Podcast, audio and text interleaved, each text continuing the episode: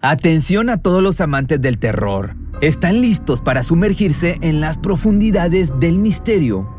Pues les presento Archivos Perdidos, el podcast que explora las historias más escalofriantes de México. Archivos Perdidos no es solo otro podcast de horror, es una experiencia única que te lleva de la mano a través de historias como si estuvieras ahí mismo, viviendo los eventos junto con los protagonistas. La producción del podcast es impecable, con una narración cautivadora, efectos de sonido envolventes y una música que te sumerge en cada narración. Y si has vivido algo inexplicable, envía tu historia al correo archivosperdidos.genuinamedia.com y únete en este viaje a lo desconocido. Y no olvides también seguirlos en Spotify y Apple Podcast para no perderte ningún episodio. En resumen, si eres un amante de los misterios y las historias intrigantes, Archivos Perdidos es una adición, un complemento obligatorio a tu lista de reproducción. Killed my brother. I heard the street name. But you going outside or somewhere so I can hear you? I'm outside. He killed my brother and he's in the ground. I'm honestly here, please. I can't, make out what you're saying. Slow down. Slow down. Okay. Don't yell. Don't yell into the phone. Talk normal and okay. slow down. My my brother, is Stanley Elias Eckerd, he killed my other brother. When? And buried him in my back my mom's backyard. When? Please I don't, three days ago, please, please, please, because my brother's here and he sees us digging up the body. He's gonna, oh my God. El amor por una mujer llevó a los hermanos Eckhart a la peor de las tragedias. Ni su propia familia podía creer de lo que el mayor de ellos había sido capaz. Tenían toda una vida por delante, sin embargo, hoy uno se encuentra tras las rejas y otro a varios metros bajo tierra.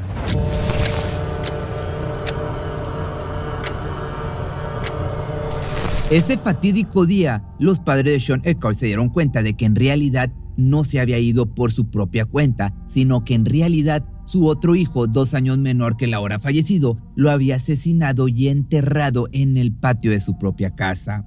Ambos se habían enamorado de la misma mujer, lo que los llevó a la fuerte discusión que desencadenó la prematura muerte de uno de ellos. Ahora bien, estamos frente a un homicidio premeditado o un infortunado accidente. Ese fue el principal tema a tratar durante el juicio y hoy te comparto todos los detalles. Nacido en San Diego, California, el 12 de octubre del 90, Sean Paul Eckhart llegó para completar a la familia y sustituir a Stanley Elias como el menor de los Eckhart, aunque al llevarse escasos dos años ambos eran considerados los más pequeños del hogar siendo hijos del matrimonio entre Samuel y Donna, en realidad ellos eran los únicos dos hijos de la pareja, ya que cuando comenzaron su vínculo, cada uno venía de relaciones fallidas en donde habían concebido a sus propios hijos cada quien. Aún así, la gran familia constituida por un total de seis hijos y sus respectivos padres habían logrado con el tiempo fortalecer los lazos fraternales. El cariño, la confianza y el amor entre ellos se dio con bastante facilidad y la vida parecía absolutamente perfecta. No obstante, dado que los hermanos mayores de Sean y Stanley ya habían hecho sus propias vidas, en la casa solo residían ellos dos junto con sus padres. Disfrutaban de un bonito hogar en San Diego donde su infancia transcurrió en plena armonía entre juegos, celebraciones, navidades y una que otra pelea de hermanos, pero digamos nada fuera lo desde la rutina diaria de la familia estaba el hecho de que los menores de los Eckhart debían quedarse solos algunas horas por las tardes hasta que Donna terminara con sus actividades laborales y responsabilidades dentro de la iglesia o bien hasta que Samuel regresara de trabajar. Por esta razón, la infancia de los chicos se caracterizó por tener una buena relación, una, un comportamiento muy fraternal, haciéndose compañía mientras esperaban la llegada de sus padres. En general, la familia no era conocida por su popularidad entre vecinos. Por el contrario, se les veía como personas muy reservadas y a la vez conservadoras. Nunca iban más allá que un simple saludo de buenos días o buenas noches. Sin embargo, con el paso de los años, Sean comenzó a mostrar rasgos que sus padres no poseían. Poco a poco, su personalidad extrovertida se fue adueñando de su adolescencia y cuando menos lo pensó, ya había hecho amistad con varias personas del vecindario, sobre todo una muy especial con una mujer que vivía cerca de ahí. Su nombre era Mary Jane, una madre soltera de dos hijas y dueña de un montón de animales que podían verse en los alrededores de su casa, siendo caballos, ovejas, gallinas y cabras las principales especies. Esto último fue lo que cautivó a Sean por completo. Le gustaba convivir mucho con los animales y fue por eso que se ofreció a cuidarlos dándoles de comer, aseando el área e incluso jugando con ellos. Y así fue como la relación entre Mary Jane, sus hijas Daniel y Nicole y Sean Paul Eckhart se convirtieron en algo mucho más allá que simple relación vecinal. Las chicas ya lo consideraban como uno más de la familia, siendo casi un hijo para la mujer y un hermano para las jovencitas. Esos años sin duda fueron los más felices en la vida de él. Desgraciadamente, para el año 2005, los Eckhart recibieron una triste noticia. La casa en la que vivían era de alquiler y los dueños les comunicaron que estaban a punto de venderla de manera que se vieron obligados en buscar otro lugar para vivir. En un principio esperaban encontrar algo por ahí por esa misma zona, pero los precios sobrepasaban considerablemente su presupuesto y se vieron obligados a mudarse más lejos. Bajo esta problemática, de pronto surgió que la madre de Samuel tenía una propiedad en Florida, en Estados Unidos, justo donde casualmente la madre de Donna se encontraba viviendo ya en su vejez. Parecía, pues digamos, una oportunidad única. Por una parte, el alquiler sería muy bajo y por otra estarían cerca de la abuela de los hermanos Eckhart. Para los escasos 15 años de Sean, esta noticia le pareció totalmente devastadora. Él no quería irse de su hogar, ahí estaba la familia en la que había encontrado ese cariño que en casa no recibía, dado que a sus dos padres siempre se pasaban trabajando. Entonces les pidió que por favor lo dejaran vivir con Mary Jane y sus hijas, pero tanto Samuel como Donna le dieron un rotundo no. No estaban dispuestos a vivir tan lejos de su hijo más pequeño. Y fue entonces que para agosto del año 2005 se mudaron hacia Florida sin saber que en ese nuevo hogar uno de sus hijos perdería la vida y el otro se convertiría en un asesino. De igual forma, una vez en Spring Hill, Florida, comenzaron con su proceso de adaptación. La casa era muy bonita y espaciosa, contaba con un amplio patio trasero en donde seguramente harían muchas reuniones y celebraciones. Los chicos aparte se inscribieron a nuevas escuelas y con ello llegaron nuevas amistades. Una de ellas vivía justo al lado de su nuevo hogar. Su nombre era Cristian Quiñones, un chico con quien rápidamente entablaron una bonita amistad compartiendo largas tardes de videojuegos. Asimismo, los hermanos Eckhart conocieron a una chica llamada Samantha Nicholson, quien inmediatamente se sintió muy cómoda con ambos. En muy poco tiempo se hicieron íntimos amigos y cada día era más común verlos convivir. Un año más tarde, las cosas parecían haber vuelto a la normalidad. Esa etapa de adaptarse al entorno finalmente había concluido. Sin embargo, para Sean no era así. Él en su interior todavía extrañaba muchísimo a Mary Jane y sus hijas Incluso estaba pensando en regresar a San Diego en tanto terminara la secundaria. Pero curiosamente, quien sorprendió con la noticia de abandonar los estudios fue Stanley.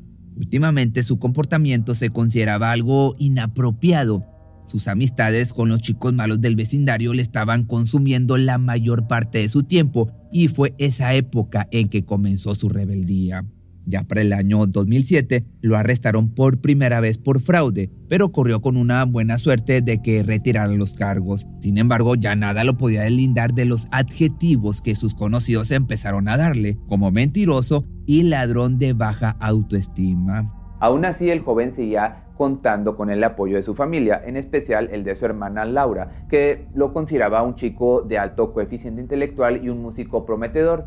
Por desgracia, eso solo fue el principio de una serie de pesares que cayeron sobre la familia. Continuando con la noticia de que ahora Sean abandonaba la escuela, situación que causó cierta preocupación en sus padres, quienes pensaron que tomaría el mismo camino que su hermano mayor, pero la realidad era muy distinta. La personalidad de Sean no coincidía para nada con la de Stanley, pues él en lugar de tomar el digamos, el camino fácil, decidió conseguir un trabajo y aportar con dinero a la casa de sus padres. Así se mantuvo por un tiempo la situación en casa, hasta que de pronto la salud de Sean se comenzó a deteriorar, haciendo que tuviera que salirse de trabajar para intentar recuperarse. Pero las cosas no le resultaron bien. Por el contrario, cayó en una encefalitis que le hizo entrar en coma por aproximadamente 40 días. El pronóstico que daban los doctores no era para nada favorable. La familia debía prepararse para lo peor y estar listo para despedirse en cualquier momento. No obstante, tanto sus padres como sus hermanos optaron por mantener intacta la fe en que el chico se recuperaría y como si fuera un milagro, de pronto Sean estaba de vuelta, solo que muy debilitado y con un largo camino que recorrer para su recuperación. Así estuvo un año entero acudiendo a terapias en donde le enseñaron a hacer algunas actividades desde cero, pero siempre con el apoyo, como te digo, de su familia, y al cabo de un año ya estaba completamente recuperado. Esa fatídica experiencia no solo le había devuelto la vida que tanto amaba, sino que le había dado lo necesario para verla con otros ojos, de modo que decidió entrar a la escuela nuevamente y disfrutar al máximo cada día como si fuera el último. Naturalmente, con el tiempo expresó su deseo de regresar a California, donde Daniel, su madre y su hermana lo esperaban con ansias. Corría el año del 2009 cuando finalmente pudo regresar y cuando llegó a su segundo hogar lo recibieron con las puertas abiertas. Lo cierto era que los planes de Sean eran quedarse e iniciar una nueva vida ahí, concluyendo su secundaria y posteriormente comenzando sus estudios para convertirse en terapeuta. Ante semejante noticia, Donna le pidió que esperara un poco más, considerando que sus terapias apenas habían terminado, creía que en cualquier momento el chico podría necesitar ayuda. Entonces, muy triste pero confiado de que regresaría, el joven se despidió del hogar donde alguna vez fue muy feliz. Una vez de regreso en Florida, dio inicio a lo que sería su cruel destino bajo tierra en su propia casa. Esto retomando la amistad que los chicos sostenían con Samantha, ambos secretamente atraídos por ella y haciendo algunos intentos para lograr conquistarla. Pero todo comenzó con mensajes de texto entre los chicos y ella, como si se tratara de una competencia para ver quién lograba enamorarla primero. En un principio decidió aceptar la cita que Stanley le pidió, Salieron durante toda una tarde entera, compartieron bonitos momentos y una vez caída la noche, ambos regresaron en el auto de Samantha a casa de los Eckhart Ahí se despidieron con un beso y Stanley se quedó pensando que finalmente había logrado tener más que una amistad con ella. Obviamente no tenía idea de que en cuestión de días Samantha iba a cambiar de opinión y consideraría a Sean como un mejor prospecto, dando paso a una situación sumamente complicada que finalmente quebraría por completo la relación entre los hermanos. La recién pareja dejó pasar unos días guardando el secreto de la relación, pero pronto decidieron charlar con Stanley para evitar cualquier malentendido que, en su defecto, se enterara por otro lado. Naturalmente el joven sintió como su propio hermano lo hubiese traicionado y no lo tomó de la mejor manera. Acto seguido tuvieron lugar las primeras discusiones entre ellos. En casa los gritos se volvieron cotidianos. Las discusiones y los reclamos por el vínculo entre Samantha y Sean parecían no tener fin. Y por si fuera poco, el mayor de los Eckhart comenzó a intentar meterse en la relación de su hermano y Samantha. Lo hizo mediante mensajes de texto donde acusaba a Sean de únicamente querer jugar con los sentimientos de la mujer, aunque en realidad solo eran los celos de Stanley hablando por él. Estaba molesto y no faltaba mucho para que en un arranque de ira perdiera totalmente el control. Y de esta manera todo comenzó la madrugada del 19 de junio del año 2010. Tras un día en compañía de su novia, Sean llegó a casa directo a dormir. No se imaginaba que la rabia de su hermano fue tan severa y no se preocupaba por su propia seguridad. Sin embargo, minutos después, Stanley ya se encontraba forzando la cerradura de la habitación de su hermano. Llevaba una cuerda consigo e iba dispuesto a encararlo.